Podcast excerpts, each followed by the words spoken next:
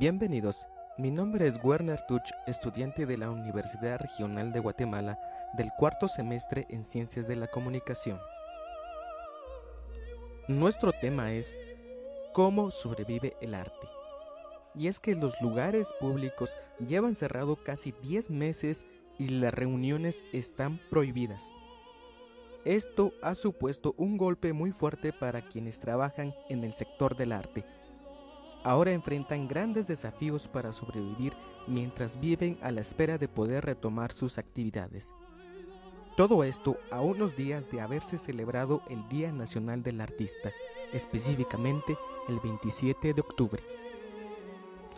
Pero, ¿qué pasa realmente con los artistas independientes que viven totalmente de su trabajo?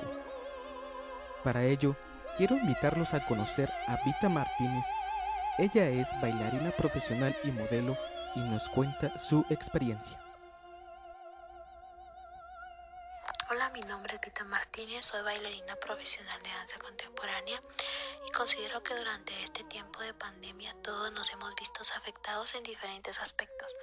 En mi caso, he sido afectada de manera profesional, laboral y personal de manera profesional porque considero que he tratado de sobrellevar mi trabajo, mi estudio y mi profesión en manera virtual, buscando espacios desde mi casa donde llevar mi movimiento al público.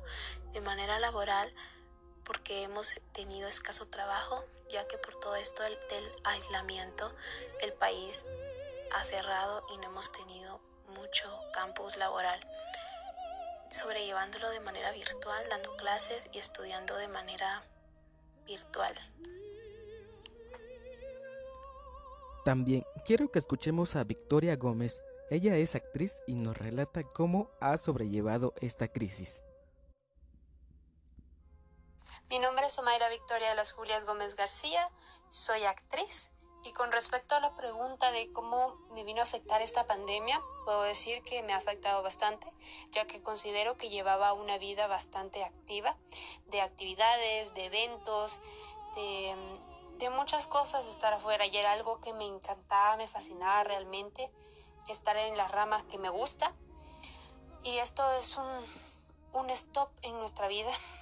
Creo que psicológicamente y físicamente me afectó y creo que no soy la única creo que todos los artistas eh, tenemos esta misma situación, pero creo que somos capaces de, de adaptarnos y crear nuevas formas de expresión estando en nuestros hogares. Así que nos toca adaptarnos y seguir adelante. Esta es la realidad de los artistas, y es que solo algunos cuentan con una salida privilegiada ya que cuentan con un número alto de seguidores en redes sociales ya que solo ellos pueden ofrecer una visibilidad al público atractivas para las empresas.